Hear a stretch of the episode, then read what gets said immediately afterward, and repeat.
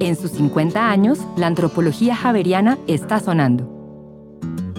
Hola, estimadas y estimados oyentes. Estamos aquí en En sus 50 años, la antropología javeriana está sonando. Serie de podcasts conmemorativos de los cinco decenios de vida del Departamento de Antropología de la Pontificia Universidad Javeriana. En estos 50 años de existencia, el Departamento de Antropología ha formado no solo antropólogos, sino también profesionales de otras disciplinas como medicina, eh, derecho, filosofía y letras. Y en esta formación no solo les ha brindado pues conocimientos teóricos sobre lo que es la antropología, sino también les ha brindado herramientas metodológicas y descriptivas como lo es la etnografía. La etnografía ocupa el tema de este episodio de hoy titulado Hacer etnografía en la actualidad. Para ello contamos con la participación de Maite G. Garzón, ella es profesora del Departamento de Antropología de la Pontificia Universidad Javeriana. Ha trabajado sobre movimientos sociales, con énfasis en movimientos campesinos, narrativas y políticas de la memoria. Ella se desenvuelve también en el área de antropología del Estado y de las políticas públicas. Hola Maite, bienvenida. Hola Manuel, muchas gracias por la invitación. Gracias a ti por conversar con nosotros. Bueno Maite, pues para introducir el tema, quisiera que nos hablaras un poco sobre qué es como eso, lo fundamental, como lo característico de la etnografía, ¿no? Muchas veces escuchamos esa palabra, nuestras oyentes y oyentes que no son solo de antropología, sino de otras disciplinas, se encuentran con ese término a menudo y pues a veces digamos que pueden confundirlo como con otros, eh, otras formas de hablar sobre el mundo y de investigar el mundo. Entonces, ¿qué te parece que es como lo propio de la etnografía?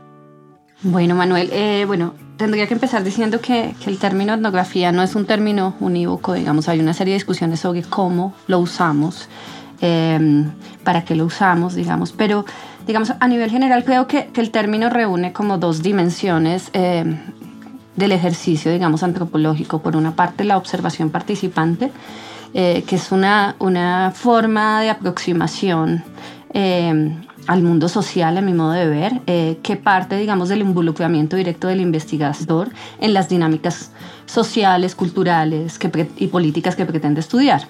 Entonces eso implica, por una parte, como una, una interacción directa en esa cotidianidad, digamos, involucrada con esos procesos, esas relaciones que, eh, que entendemos, que, pretendemos como estudiar, eh, que implica de alguna manera una tensión muy muy especial como a las prácticas cotidianas, a, a lo, digamos, a cómo en, en, los pequeños actos y en las pequeñas interacciones se hacen relaciones, se, se construyen, eh, se producen sujetos, se producen formas de, de, vida.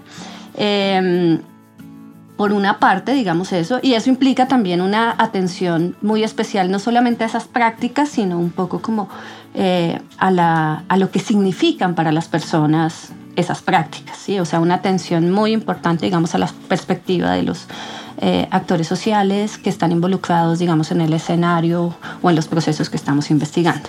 Pero por otra parte, la etnografía también nos está hablando de un, un, esfuerzo eh, por escribir o representar ese universo ya sea a través de la escritura, creo que no solamente la escritura, sino también eh, puede ser a través de otros lenguajes. Pero si hay un esfuerzo, no es simplemente ir y entender y comprender, sino de alguna manera producir representaciones de esos procesos, de esas relaciones, de esas dinámicas o reflexiones en torno a esos procesos, esas relaciones y esas dinámicas. Entonces, digamos como que junta esos dos ejercicios, y ahí pues etnografía, digamos un poco como, como, como ese, ese esfuerzo pienso en ese sentido que la etnografía, eh, más que una forma de conocer a los otros, es una forma de conocimiento que surge en la interacción con el otro. Ese es como, digamos, mi modo de comprenderlo, pero hay, hay personas, hay académicos, hay antropólogos, digamos, que lo entienden más como una forma de aproximación eh, al universo de, de, ciertos grupos sociales, digamos, ¿no? Eh, pensaría que eso, básicamente. Gracias, Maite. Sí, pues como tú señalas, este está lejos de ser un debate clausurado, ¿no? Eh, la etnografía, pues que ha tenido como ese lugar tan importante en la disciplina. Algunos señalan que es en torno a la práctica etnográfica que se forja buena parte de nuestra identidad como antropólogas y antropólogos, pues ha cambiado el mundo y en ese sentido es como saludable pensar que ha cambiado también la etnografía y además pensar que la antropología y la práctica etnográfica no solo tiene lugar en un solo país o en una sola tradición intelectual, sino en varias, ¿no? Bueno, eh, ¿qué crees? Nos hablas sobre, nos acabas de hablar sobre como estas dos dimensiones que tiene la práctica etnográfica para ti. ¿Cuál crees que puede ser la relevancia de la etnografía frente a otras metodologías que no solo buscan comprender, sino también representar el mundo, como tú acabas de señalar? ¿Qué crees que le puede aportar, digamos, que la etnografía a otras metodologías y formas de representación? Mire, yo creo que, que esa atención como a, las prácticas, claro, hay, eh, debo decir que no somos los únicos que atendemos a las prácticas, por ejemplo. Hay, una, hay una historia, por ejemplo, cultural que es cada vez más atenta a las prácticas y en eso incluso algunos empiezan a hablar de una historia etnográfica, ¿no? Por su enfoque. Pero creo que la antropología tiene, digamos, la etnografía, perdón, tiene como ese, esa atención especial a las prácticas sociales y, al fluir de la vida, por decirlo de alguna manera, ¿sí? Y, y, en ese, y en ese proceso, digamos, como que es posible, yo creo que que, mirar un poco como ciertas eh, relaciones, ciertas concepciones, em, ciertas, em, eh, digamos, eh, formas de vida se van cristalizando, ver cómo es el proceso de cristalización de ciertas formas de vida, pero también cómo otras que estaban emergiendo o que venían de un proceso eh, no se cristalizan, por el contrario, parecen desvanecerse, ¿sí? Entonces creo que si uno eh, entiende como, como esa dimensión de poder estar viendo como la vida social en proceso, la vida que se, vida social y vida, pues, como que se está creando en, en ese proceso, eso permite, tiene una herramienta crítica que es fundamental, que es desnaturalizar lo que consideramos como natural. Es un poco algo que también tiene la historia, ¿sí? Pero nosotros estamos, digamos, viendo como la historia en un pequeñito, por decirlo, en, la historia en minúsculas, digamos, y eso creo que es muy valioso, porque nos permite desnaturalizar digamos, algunas, algunas relaciones, entender que lo que hoy consideramos como fijo, estable, natural, no lo es. Y creo que pues e, eso es una herramienta fundamental para la crítica, ¿no? Pensar que las cosas podrían ser de otra manera, no tienen que ser así. Eh, y por el otro lado, también en la medida en que, en que si uno hace una etnografía, atenta también a lo que no se termina cristalizando, aquellas posibilidades que, que estaban ahí pero que no se cristalizan con el tiempo, también permiten entender que, que, que esas otras posibilidades estaban ahí, dar cuenta de eso, no simplemente algo que dé cuenta de lo que finalmente se, se se solidificó en la vida social, sino también todo aquello que estaba ahí, todas esas posibilidades, porque ahí hay una serie, creo que hacer, eh, digamos, e, esta atención, digamos, a, lo cotidiano, a las prácticas, nos permite un poco...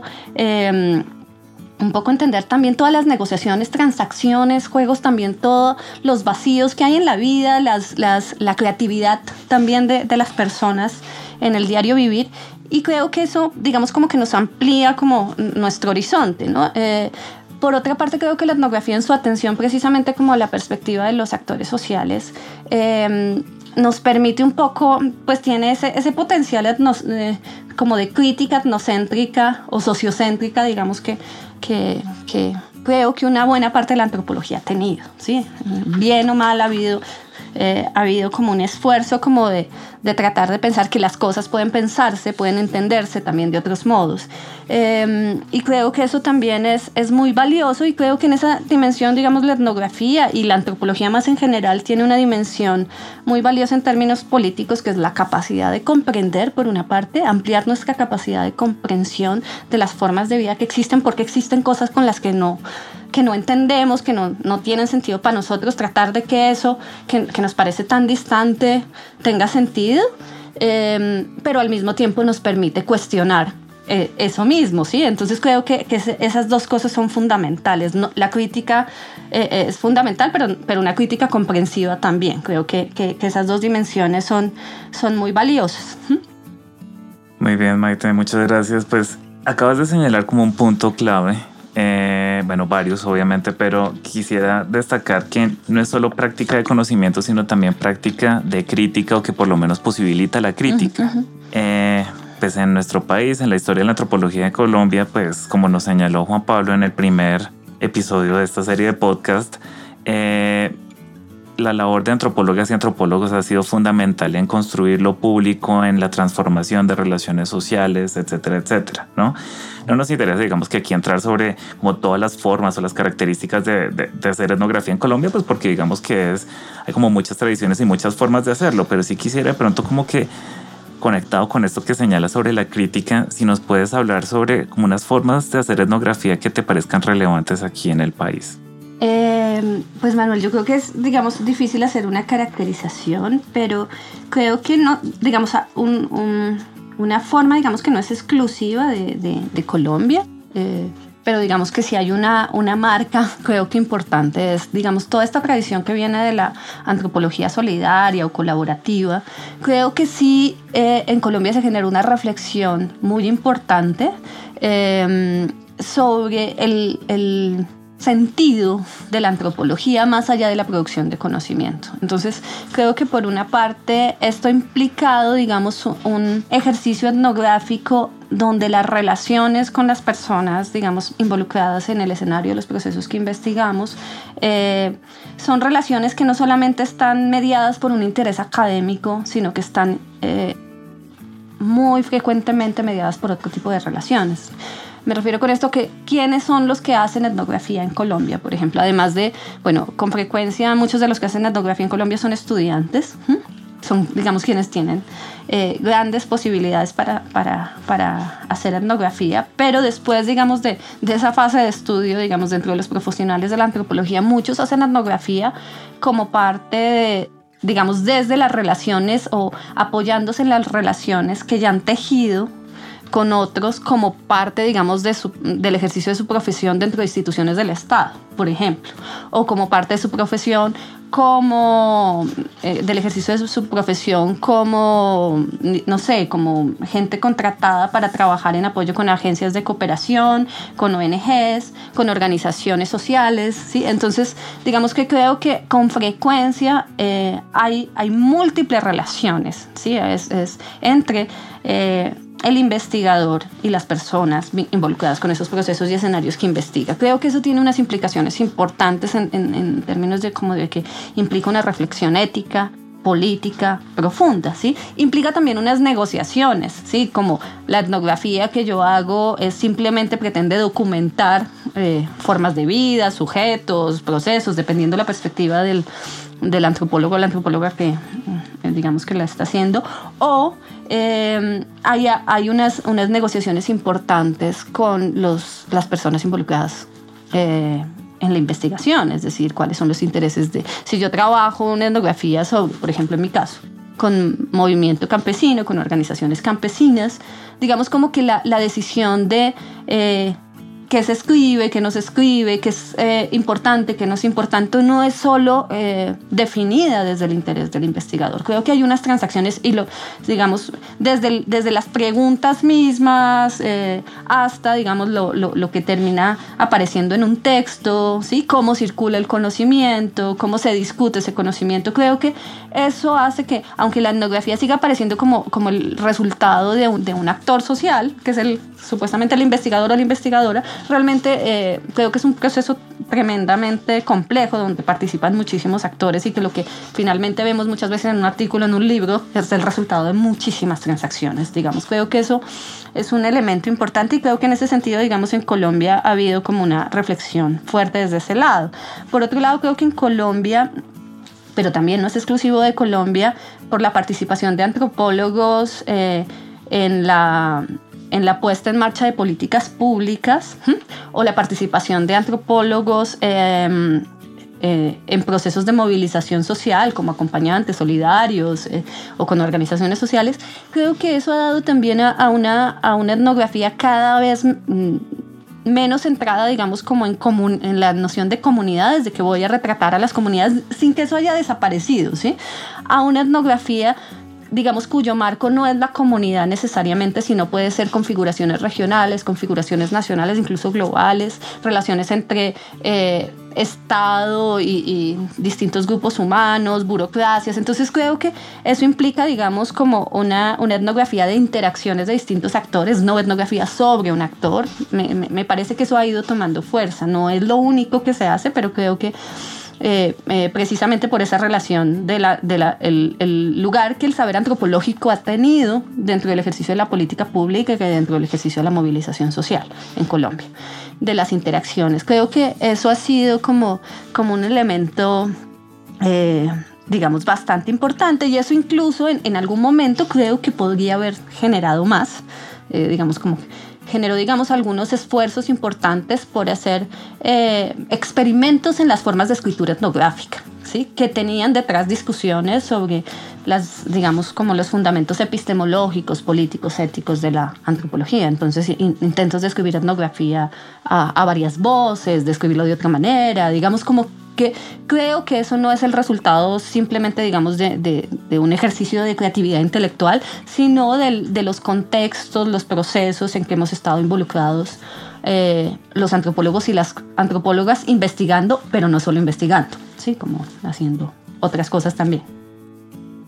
Eso que señalas me parece súper importante, ¿no? Y son como esas dimensiones éticas y políticas que implica la práctica etnográfica, además de que no es el antropólogo solitario el que va y retrata una comunidad en solitario y vuelve como a divulgar los hallazgos de sus investigaciones, ¿no? Que es una visión un poco arquetípica que todavía predomina muchas veces en, en, en nuestra disciplina. Como a partir de tu experiencia como docente, como investigadora, dirigiendo tesis, trabajos de grado aquí en la Universidad Javeriana, ¿tú cómo ves, qué lugar crees que tiene la etnografía eh, en la enseñanza de la, de la, disciplina antropológica aquí en la universidad? Bueno, eh, digamos, yo, yo tengo una perspectiva un poco incompleta, tengo que decirlo por lo que eh, regresé recién en enero de, de, de hacer mi doctorado, entonces tengo un bache, digamos, como en el proceso.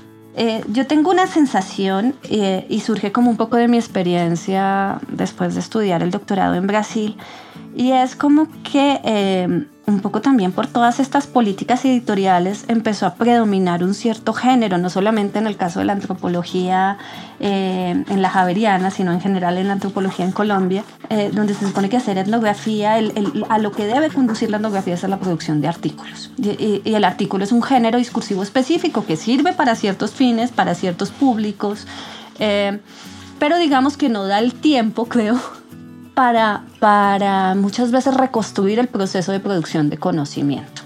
Entonces, creo que de alguna manera en los últimos años la sensación que yo tenía es que en Colombia se le había quitado un poquito ese peso importante de ese proceso de construir conocimiento, ¿sí? Como de llegar pronto a qué conocí y no cómo produje ese conocimiento. Y creo que la escritura etnográfica tiene ese potencial enorme, ¿sí? Que es precisamente estoy produciendo conocimiento en mi relación con los otros. Son los otros que me están interpelando o como yo los interpelo, ¿sí? Como, eh, y em, pienso que por un momento como que se le empezó a dejar un poquito, digamos, bastante fuerza a, a la observación participante, a lo que normalmente conocemos como trabajo de campo, pero menos importancia a la parte eh, de la escritura y de la reflexión de cómo, eh, bajo qué lenguajes, de qué formas, hacia quién, con quién, ¿sí? construyo eh, ese, esa, esa, representación final de lo que estoy investigando. Entonces creo que se le ha dado mucha importancia al campo y creo que ha habido una, una lucha muy fuerte, por ejemplo, aquí en la Javeriana, entre los profesores de la Javeriana, porque se sigan investigando y los estudiantes sigan haciendo, aunque sea un pequeño ejercicio eh, de investigación en campo, una investigación, o sea, que no sea el artículo, ta, ta, ta. Creo que ha habido una apuesta muy importante y creo que es una apuesta también porque tengamos estudiantes egresados con los pies bien puestos en su realidad, ¿sí? en, este país. Creo que esa también, la, la idea del campo no es solo una, no eh, y de la etnografía no es solo porque es, es valiosa en, el sentido de una estrategia de conocimientos, eh, sino también porque es importante en, en, entender la realidad en la que estamos, ¿no? Como, como ciudadanos. Eh, pero por otra parte, creo que esa, esa otra dimensión no se le ha dado suficiente fuerza, pero creo que no es una cosa exclusiva de la Javeriana, sino en general, y que ha venido, digamos, imponiéndose con todo el tema de las políticas editoriales. Sin embargo, veo a los estudiantes en este momento eh, promoviendo nuevas formas de, escritura, eh, de representación de lo etnográfico. Y entonces ahí yo creo que está emergiendo una fuerza ahí como un, movimiento como interesante y creo que también varios profesores eh, estamos como apoyando eso. Ok. Bueno, pues aprovecho que tocamos el tema para invitarte a que escuchemos eh, la experiencia de María Paula Velázquez Perdomo. Ella es egresada en antropología aquí de la Universidad Javeriana. Es técnica en gastronomía también, estudia, está haciendo su maestría en desarrollo rural en esta universidad y ha trabajado sobre antropología de la alimentación, soberanía y seguridad alimentaria en el Pacífico colombiano. Ella nos va a comentar en esta cápsula de sonido cuál ha sido su experiencia haciendo etnografía como antropóloga javeriana.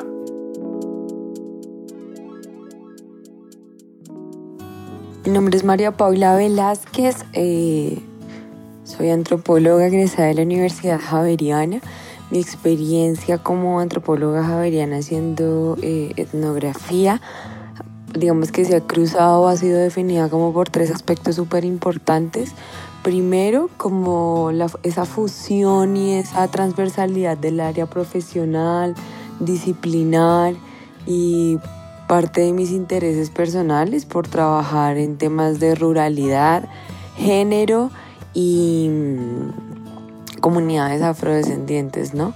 La segunda cosa que creo que definió esto fue un poco pensarme eh, como, como una mujer antropóloga eh, iba a, plantear ciertas eh, metodologías y, hacer del quehacer algo participativo, bidireccional, con el fin de no hacer un ejercicio pues de poder de extraer información y, y solamente pues quedarme con eso y pensar sobre los otros como sujetos de estudio, sino como una construcción eh, bidireccional de conocimiento, un poco pensándome todo esto desde la acción, la investigación acción participativa y esto digamos que ha marcado un poco la trayectoria de cómo he realizado etnografía y cómo esto ha tenido réplicas en tanto en, mis en mi trabajo como en mis intereses académicos.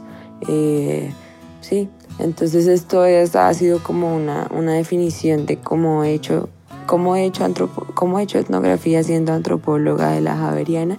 Y ya por último, un poco definir en temas políticos cómo desde mi posición, pero también desde mi quehacer como antropóloga, he beneficiado o he trabajado con comunidades afrodescendientes eh, con el fin de hacer eh, visibles, legítimos, y, entendidos como sus derechos, sus deberes, eh, sus formas participativas en, campos, por ejemplo, que tengan que ver con soberanía y seguridad alimentaria, pero también un poco visibilizando el lugar de las mujeres dentro de organizaciones solidarias, dentro de, sus dentro de los consejos comunitarios.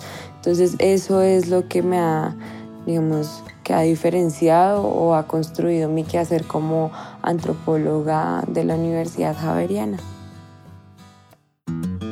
Hace un rato nos hablabas, Maite, sobre la práctica etnográfica ya no solo se trata de lo que era de pronto en un principio, era como retratar comunidades o trabajar específicamente con comunidades, y que muchas antropólogas y antropólogos están abordando cuestiones relacionadas con configuraciones regionales o con dinámicas que incluso pueden ir más allá un poco de las fronteras nacionales.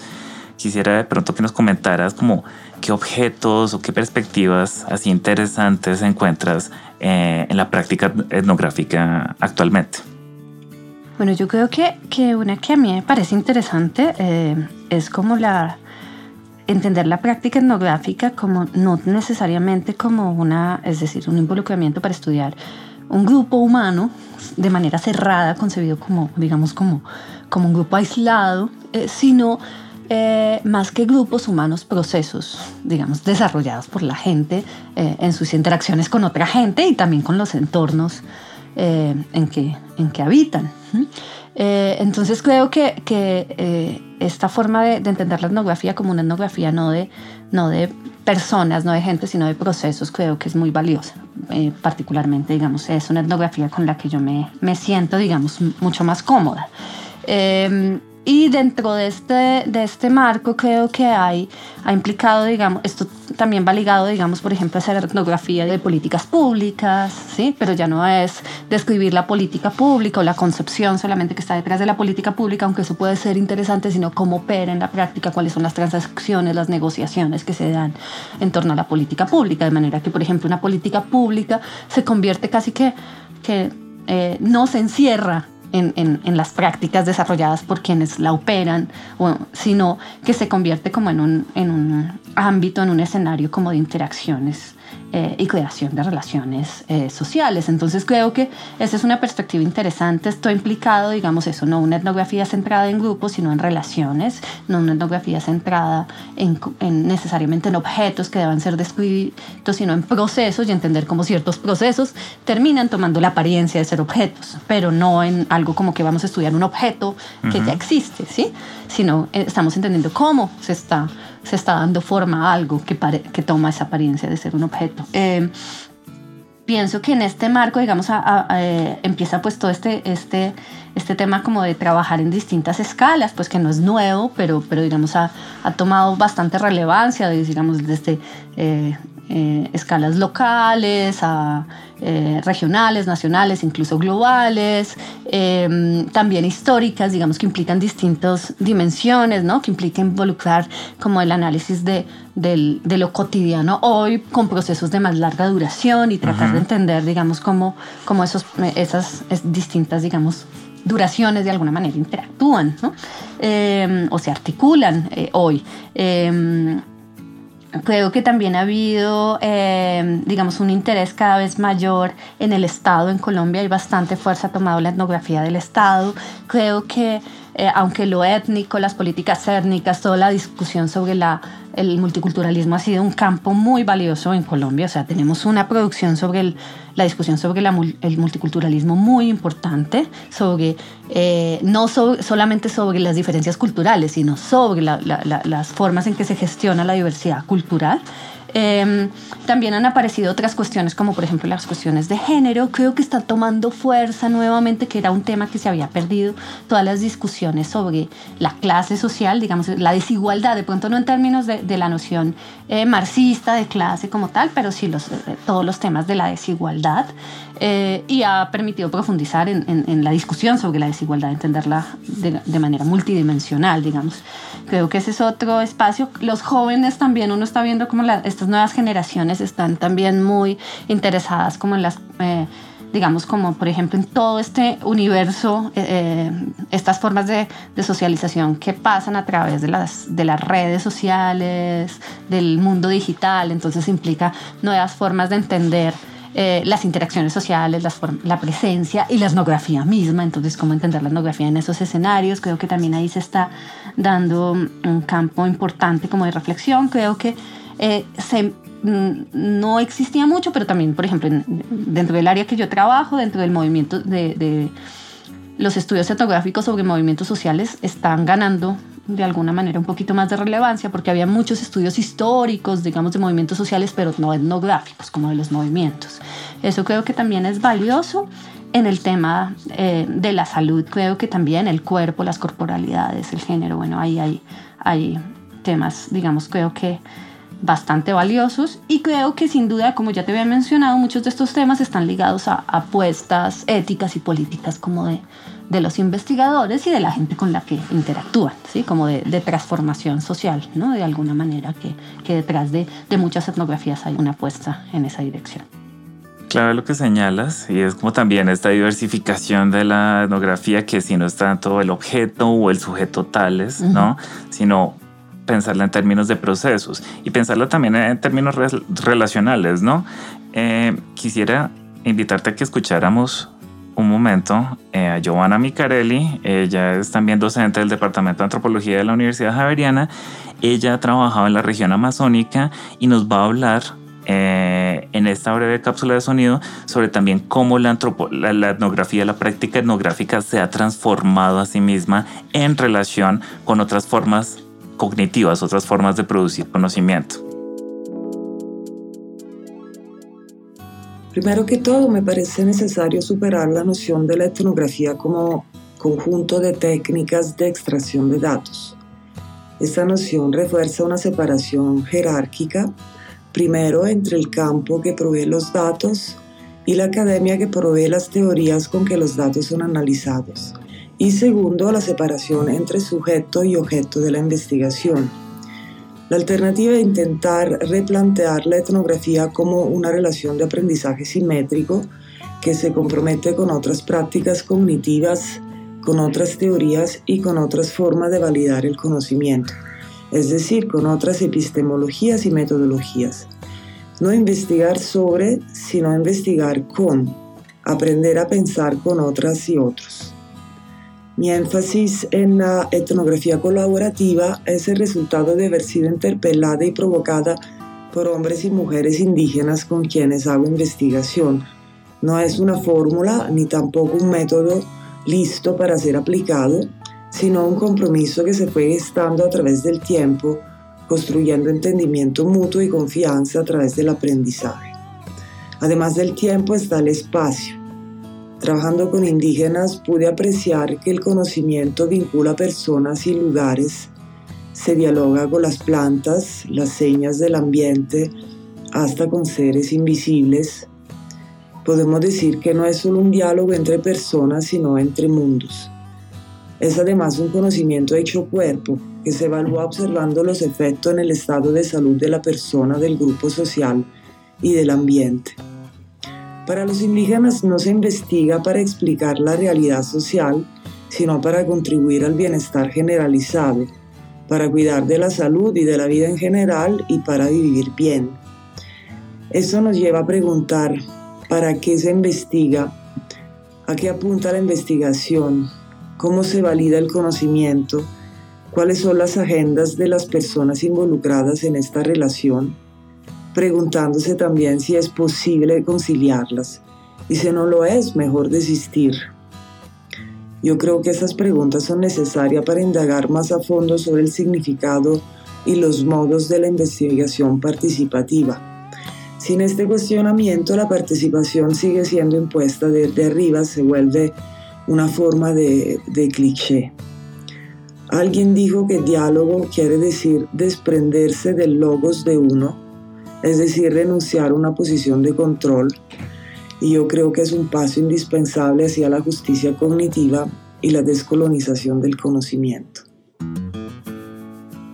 Bueno, el elemento crítico y el elemento político de la práctica etnográfica es algo que ha resaltado en esta conversación que, que hemos tenido en el día de hoy.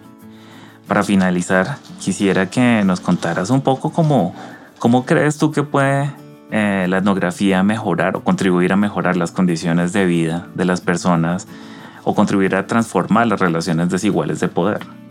Pues Manuel, creo que no hay, no hay una, una vía clara, digamos, ¿no? Pero digamos a nivel general como que diría, digamos, eh, reafirmaría un poco como lo que ya, ya te decía, yo pienso que la etnografía permite permite de alguna manera al, atender a los procesos entender un poco como todas las negociaciones y disputas que se dan para eh, fijar cierto tipo de relaciones, ciertas maneras de, relacionarnos, de ver el mundo. ¿sí? Entonces creo que cuando la etnografía eh, hace eso, permite de alguna manera traer como a, nuestro horizonte, digamos, de lo posible, un poco como todas esas, esas, esas visiones, esas formas de relación que van quedando un poco en el margen, ¿sí? Eh, que, que, van quedando en el margen de nuestra representación de lo que somos como sociedad, por ejemplo, ¿sí?